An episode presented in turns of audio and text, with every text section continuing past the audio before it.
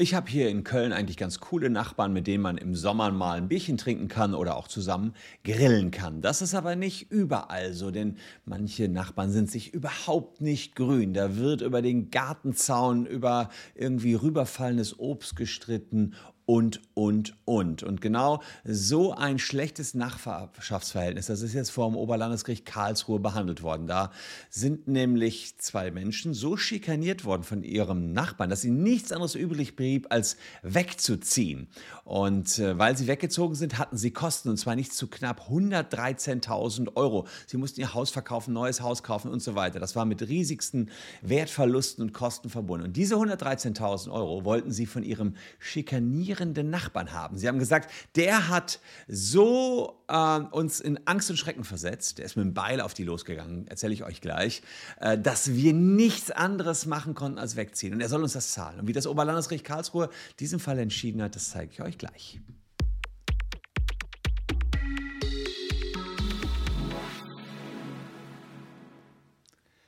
Hallo, ich bin Christian Solmecke, Rechtsanwalt und Partner der Kölner Medienrechtskanzlei Wildeborger und Solmecke und abonniert gerne die Kanzlei WBS, diesen Kanal, wenn ihr rechtlich up-to-date bleiben wollt. Zum Beispiel wie hier im Nachbarschaftsrecht. Ja, Nachbarschaftsrecht ist es nur im weitesten Sinn. Es geht eigentlich um Schadenersatzrecht. Was war passiert? Familie zieht in ein neu gebautes Eigenheim ein im Jahr 2014, freut sich, haben sozusagen die Knete zusammengekratzt, um sich so ein Haus zu bauen und sind ganz, ganz happy. Aber dann das. Ein heute 63-jähriger Nachbar, der terrorisiert die Familie mit allerlei Schikanen.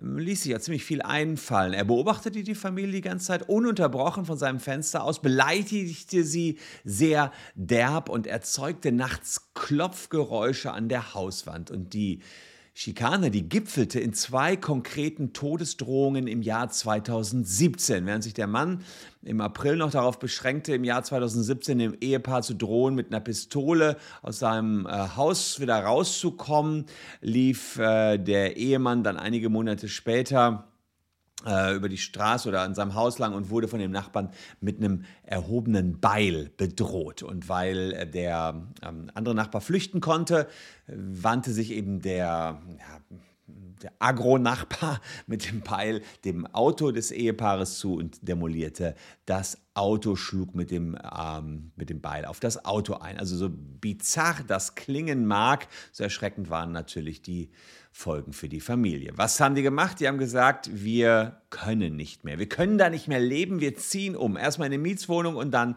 haben sie sich ein neues Haus gekauft. Und das Haus mit dem Terrornachbarn, das haben sie dann schneller verkauft und hatten erheblichen Wertverlust. Ähm, nachdem sie die, äh, den Käufer auf äh, sein Verhalten hingewiesen, äh, nachdem sie den Käufer auch darauf hingewiesen hatten, wie der Nachbar sich verhalten hat. Ja? Also sie haben gesagt, ja, was ist passiert? Und dadurch ähm, konnten sie das Haus nicht mehr so teuer verkaufen. Übrigens, was ja auch noch hätte sein können, dass sie auch noch einen hohen Kredit haben und aus dem Kredit, der läuft dann auch noch weiter. Da kann ich euch einen Tipp geben, wenn ihr aus hohen und teuren Krediten raus wollt oder ein Haus mal gekauft habt und da dann aus den Krediten rausgegangen seid, weil die Zinsen gerade niedrig seid, dann holen wir euch eure Vorfälligkeitsentschädigung zurück. Guckt einfach mal unten in der Caption. Wir zeigen euch auch im Video, wie man Vorfälligkeitsentschädigung für Hauskredite zurückbekommt. Unten in der Caption mehr dazu. Aber er wollte jetzt nicht die Vorfälligkeitsentschädigung haben oder das Ehepaar, sondern die Umzugskosten, die Nebenkosten für den Erwerb eines neuen Hauses, das sind Grunderwerbsteuer und Notarkosten, den Mindererlös, weil man die Hütte jetzt schlecht verkaufen konnte, bei dem Nachbarn, ja, und die bei der Veräußerung entstandene Maklerkortage. Also die haben es nicht selber verkauft, sondern über Makler ist Kortage angefallen. Also summa summarum Schadenersatzklage 113.000 Euro. Und ähm, naja, letztlich kann es auch komisch klingen. Man denkt ja, die sind ja selber umgezogen, hätten ja da wohnen bleiben können.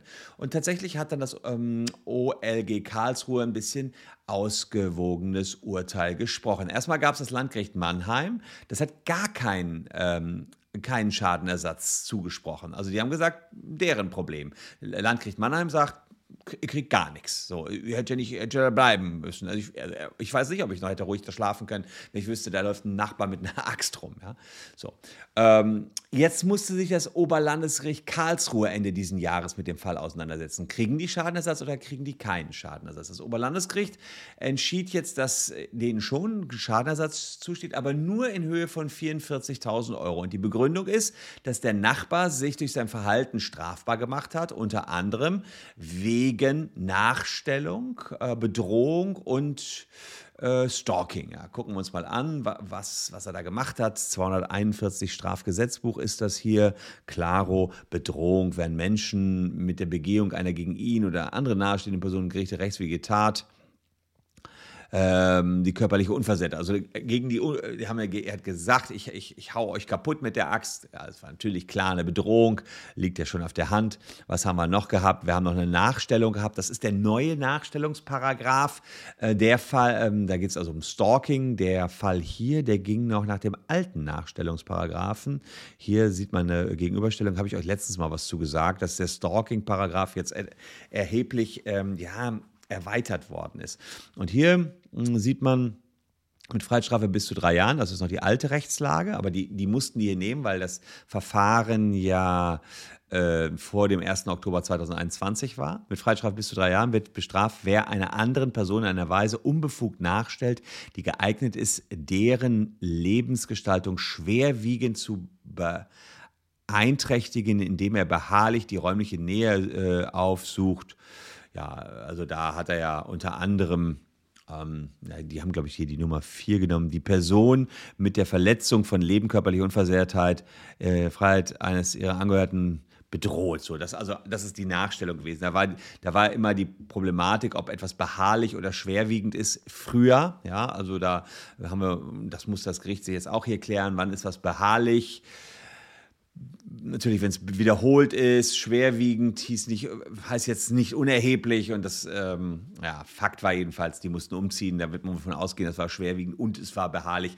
Nach alter Rechtslage, neue äh, Rechtslage, die ich euch hier letztens in einem anderen YouTube-Video mal erklärt habe, ist wesentlich lockerer, also man kommt jetzt viel schneller zu einer Nachstellung als früher, aber bei denen hier war klar, das war auf jeden Fall eine Nachstellung. Er hat den nachgestellt. Also da gab es verschiedene Taten und äh, ja, diese Vielzahl der Taten, ähm, die schützt natürlich diese Nachbarsfamilie. Und jetzt gibt es äh, den Schadenersatzanspruch aus 823. So, also wir haben jetzt erstmal diese Straftaten gehabt und in 823 Absatz 2 steht drin, ähm, es muss jemand Schadenersatz zahlen, welcher gegen einen den Schutz eines anderen bezweckten Gesetzes verstößt. Ja.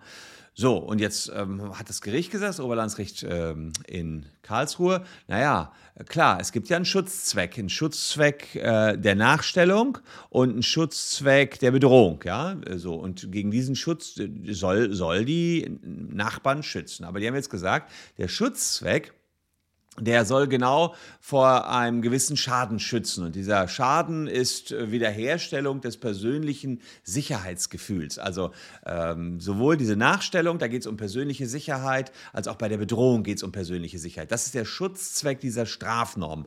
Und nach 823 Absatz 2 des, ähm, des BGB bekommt man nur den Schaden ersetzt, der von dem Schutzzweck im Strafrecht auch entsprechend umfasst war. Und dieser Schutzzweck, äh, sagt das OLG äh, Karlsruhe, heißt die Wiederherstellung des Gefühls der persönlichen Sicherheit, waren allerdings nur die Umzugskosten und die Kaufnebenkosten für den Kauf eines neuen Eigenraums, also Grundbuch und Notar. Und das waren nur 44.000 Euro. Denn nur durch den Umzug war die Sicherheit der Familie wiederherzustellen. Sie sagen allerdings, dass die Wertminderung eingetreten ist, dass das Haus jetzt weniger wert ist, das hat nichts mit der Bedrohung in dem Sinne zu tun. Ja, und auch, dass das Haus verkauft werden musste und die Maklerkosten, das sind die sogenannten Vermögensfolgeschäden und die sind nicht vom Schutzzweck umfasst, um Schutzzweck der Normen, der Strafnormen umfasst, sodass man hier äh, keinen Schadenersatz dafür bekam. Also vor allen Dingen für die Wertminderung, die das Haus jetzt weniger wert war. Das heißt, die alten Eigentümer bleiben jetzt auf 69.000 Euro sitzen. Ziemlich teure Schikane war es allerdings für den äh, Nachbarn trotzdem. Der musste natürlich jetzt hier auch etliche Prozesskosten zahlen.